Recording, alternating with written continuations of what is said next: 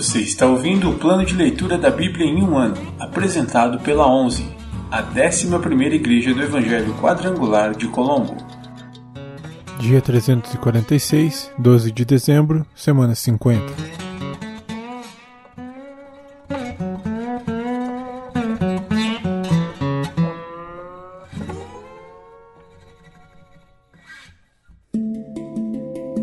Novo Testamento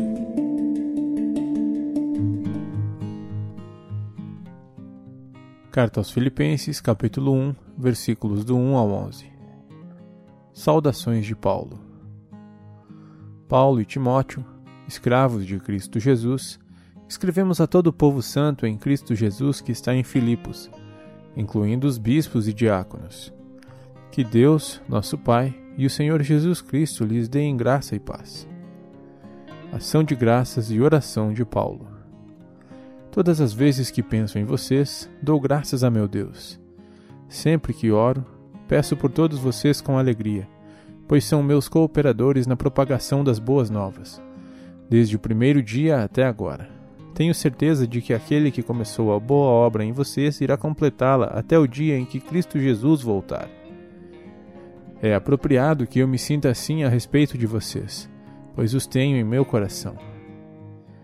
Vocês têm participado comigo da graça, tanto em minha prisão como na defesa e confirmação das boas novas. Deus sabe do meu amor por vocês e da saudade que tenho de todos, com a mesma compaixão de Cristo Jesus. Oro para que o amor de vocês transborde cada vez mais e que continuem a crescer em conhecimento e discernimento. Quero que compreendam o que é verdadeiramente importante, para que vivam de modo puro e sem culpa até o dia em que Cristo voltar. Que vocês sejam sempre cheios do fruto da justiça que vem por meio de Jesus Cristo, para a glória e o louvor de Deus.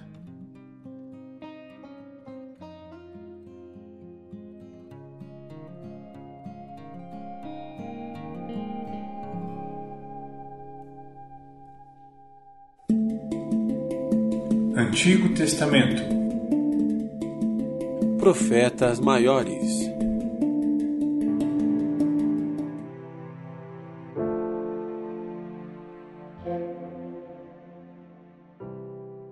Livro de Ezequiel, capítulo 17 A Justiça de Deus Recebi outra mensagem do Senhor. Por que vocês citam esse provérbio a respeito da terra de Israel? Os pais comeram uvas azedas, mas os dentes dos filhos é que estragaram? Tão certo como eu vivo, diz o Senhor soberano, vocês não citarão mais esse provérbio em Israel.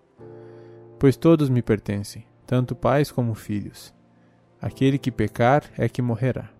Suponhamos que um homem seja justo e faça o que é certo e direito. Não participa de banquetes nos lugares de adoração diante dos ídolos de Israel, nem os adora. Não comete adultério e não tem relações com a mulher quando ela está menstruada. É um credor misericordioso que não fica com os objetos entregues como garantia pelos devedores pobres. Não rouba dos pobres, antes dá alimento aos famintos e providencia roupas aos necessitados empresta dinheiro sem visar lucros, mantém-se afastado da injustiça, é honesto e imparcial quando julga e obedece fielmente a meus decretos e estatutos. Quem age desse modo é justo e certamente viverá, diz o Senhor soberano. Suponhamos, porém, que esse homem tenha um filho ladrão ou assassino que se recusa a fazer o que é certo.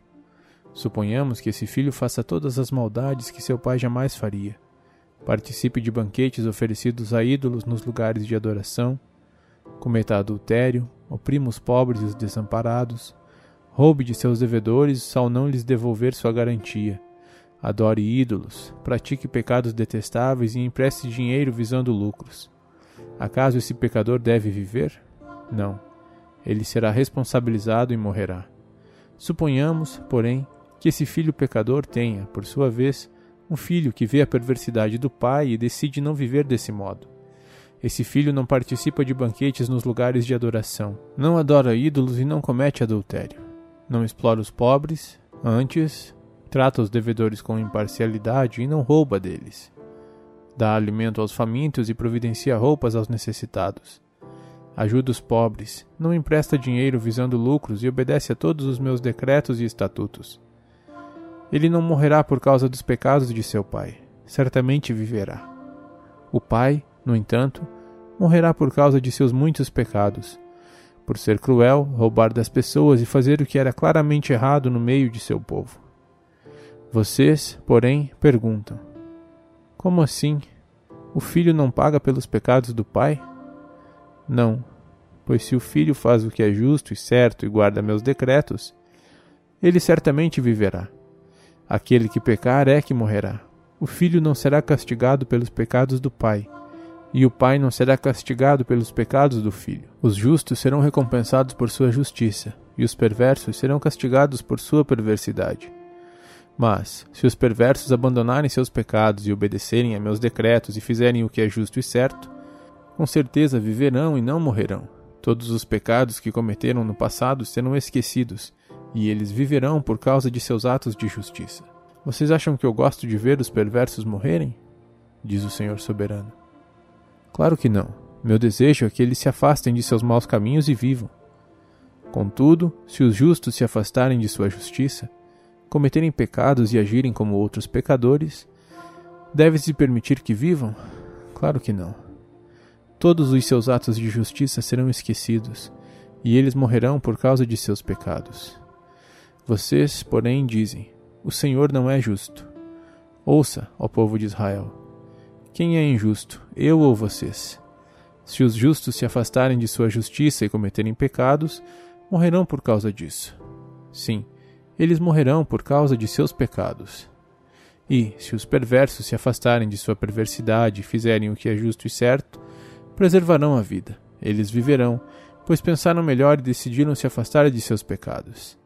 E, no entanto, o povo de Israel continua a dizer: O Senhor não é justo. Ó povo de Israel, vocês é que são injustos e não eu. Portanto, julgarei cada um de vocês, ó povo de Israel, conforme suas ações, diz o Senhor soberano. Arrependam-se e afastem-se de seus pecados, e não permitam que eles os derrubem. Deixem toda a sua rebeldia para trás e busquem um coração novo e um espírito novo. Porque morrer, ó povo de Israel, não é meu desejo que morram, diz o Senhor soberano arrependam-se e vivam.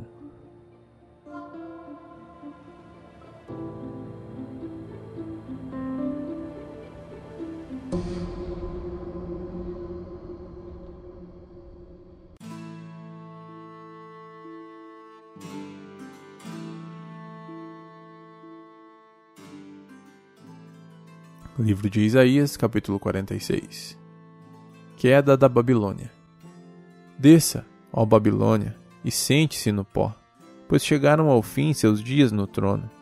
A bela Babilônia nunca voltará a ser princesa encantadora e delicada. Pegue as pedras de moer e faça farinha. Remova seu véu e tire seu manto. Exponha-se à vista de todos. Você ficará nua e envergonhada. Eu me vingarei e não terei compaixão.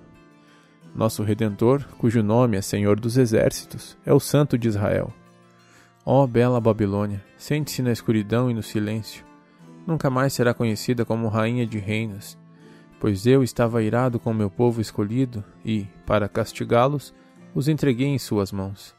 Mas você não teve compaixão deles e oprimiu até os idosos. Disse: Serei rainha para sempre.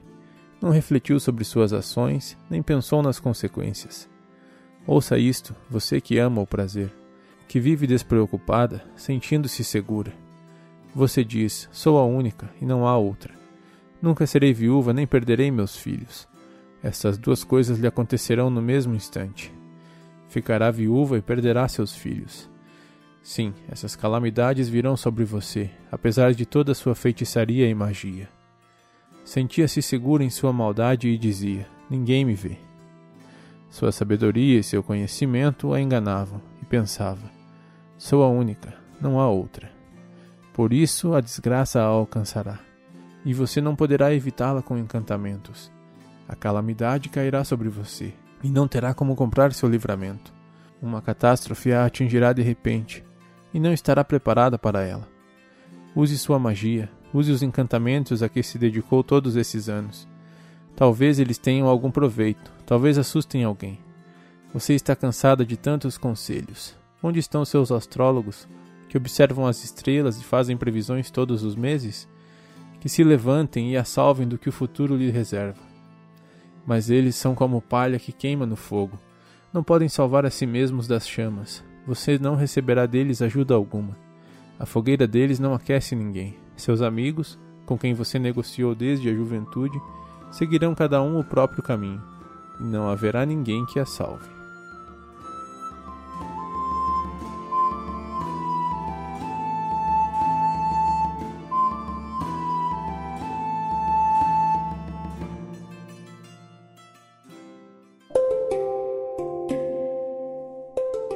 Versículo da semana.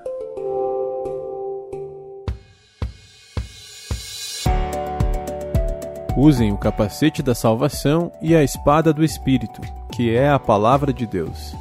Efésios 6, 17. Usem o capacete da salvação e a espada do Espírito, que é a palavra de Deus. Efésios 6, 17. Usem o capacete da salvação e a espada do Espírito, que é a palavra de Deus. Efésios 6, 17.